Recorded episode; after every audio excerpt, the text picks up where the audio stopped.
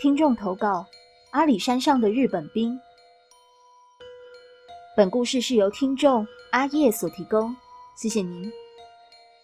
首先，我想感谢米娜采用了我的投稿故事。再来，也必须要谢谢留言评论的人，无论是哪类型，都对我是有注意的。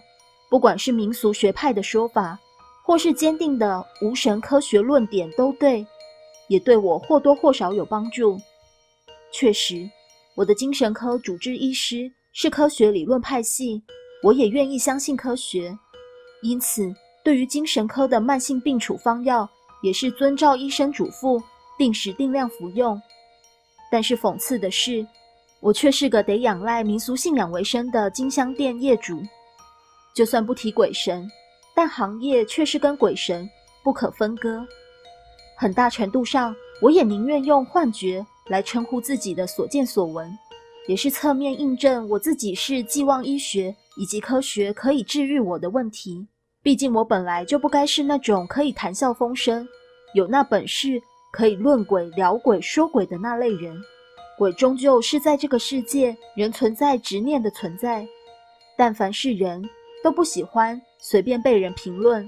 同样，鬼也曾经是人，出了家门随便谈及鬼神，别说冒犯了，有的时候被攻击都不需要好借口。通常在说到这类型的话题时，有信仰的人或许会建议持咒、诵经佛号、向上天祷告等等方式，而我亲身经历则是：对不起，得罪了，路过而已，比一些咒语之类的还不冒犯到他们。毕竟信仰有别，但是礼貌无国界。尽管如此，我也曾或多或少被幻觉攻击过、纠缠过。甚至还试图要我的性命，有人就会说了，那些是因果报应还是冤亲债主？但我还是觉得，这些具备攻击性的幻觉更类似网络酸民，有的时候攻击跟憎恨完全不需要理由，甚至理由薄弱到完全可笑。他想攻击，纯粹也只是因为他可以。而这次要分享的故事，就是跟我的被攻击经历有关。故因为个人病情因素，我几乎在看见幻觉起就没有旅行或者出游，甚至某些已经是旅游景点的香火鼎盛庙宇，连路过都不想路过。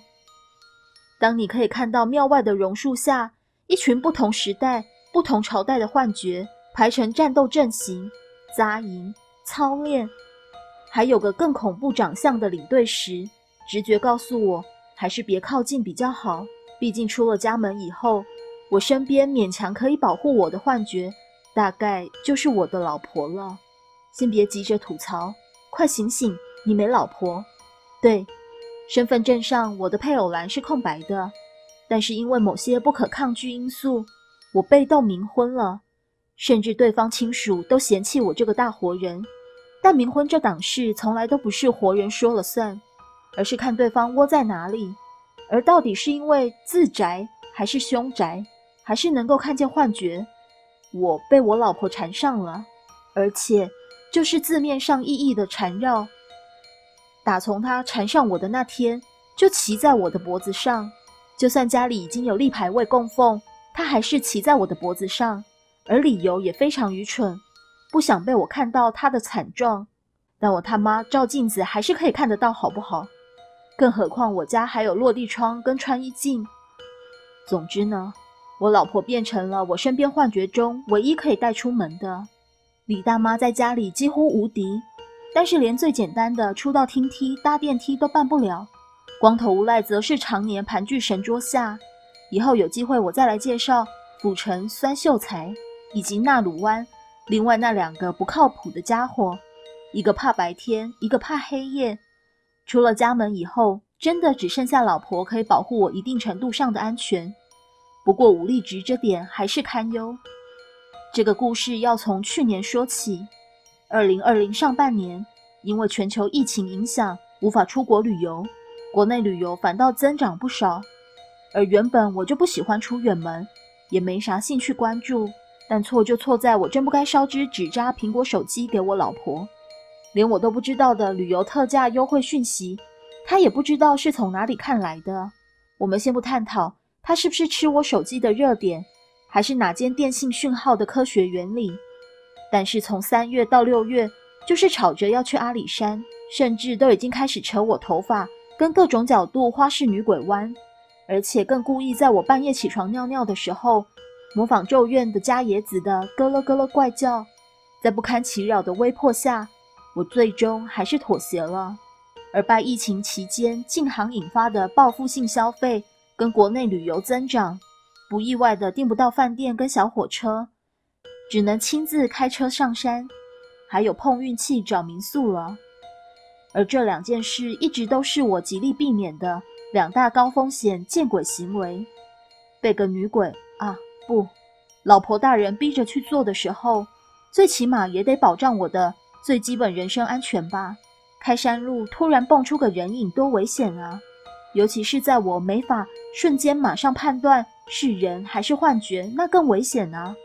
更何况我老婆死因还是车祸嘞，扣掉迷路啦、夜宿车上、被幻觉指错方向等其他另外故事不谈，我唯一深刻体会到幻觉之间真的存在生前体格差异的巨大鸿沟，那就是我们无缘无故在阿里山看日出的徒步去程路上被日本兵的鬼魂追杀。我是不知道现在影视作品还是怎样的特效。呈现鬼魂攻击人的手段，但是被充满攻击杀意的幻觉触及的时候，不仅仅只是恶寒的感觉而已，甚至内脏会停摆，神经系统不听使唤的这种感觉，只要经历过就不会想再接触第二次。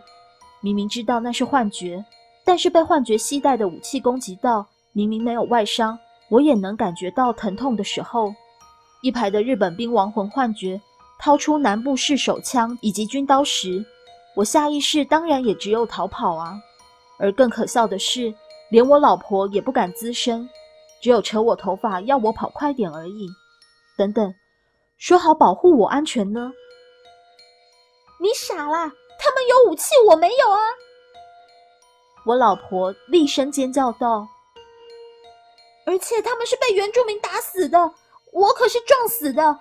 我顶多憎恨一个人，他们可是憎恨所有活着的人，等级差多了。你有手机，最起码可以叫人帮忙吧？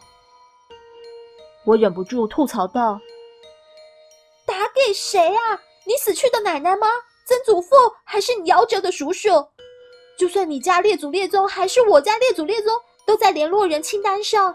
你觉得？请问你有烧过战斗直升机？”还是像样的配备给他们吗？啊，退一万步来说吧，你觉得你曾祖父骑脚踏车拿着锄头上阿里山，真的能帮到什么忙吗？你还不如念佛比较实在。如果念佛有用，我还会被你骑在脖子上。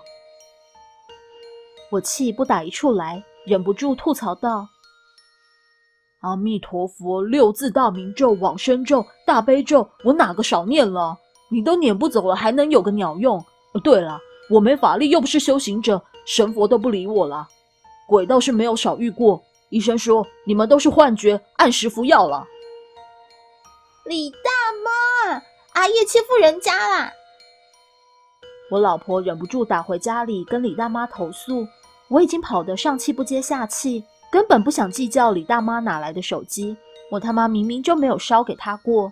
也没心思计较他们到底是哪家系统通讯服务，还有究竟他们联络机制到底是啥科学原理了。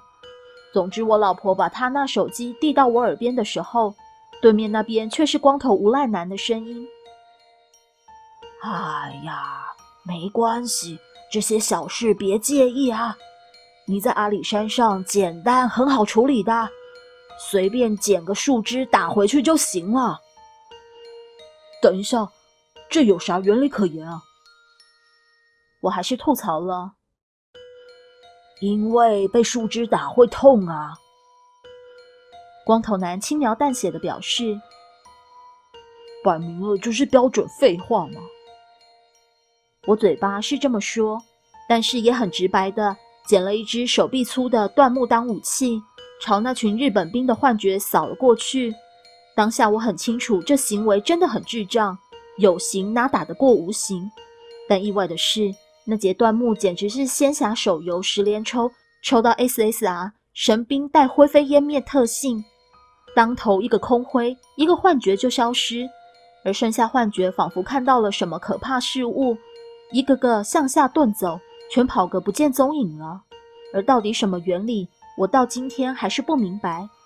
但是我至少当天天亮的时候，我可以清楚知道为啥那群日本兵幻觉会出现了。当地原住民耆老用石头以及木头搭建的镇压图腾祭坛被游客污损涂鸦，上面还摆了好多手摇杯、空杯以及垃圾。而那根木棍，我现在至今仍旧摆在家里。就算我已经无聊到用砂纸打磨到发亮，我还是不明白为什么阿里山随便捡的树枝可以赶跑幻觉。同时，我也搞不懂为啥幻觉之间沟通开始用手机。不。这想法太蠢了，该不会是因为贾伯斯挂了，所以阴间就有手机网络通讯？这想法蠢毙了！难不成比尔盖茨挂了，死后世界就会有 Windows？居胖挂了，站立时空地府威力加强版才会有第三代？最好是这么蠢啦！医生说的没错，果然幻觉要吃药。毕竟在我的认知中，那些幻觉们。努力的想用意念给电视节目用遥控器转台都有难度。故事说完了。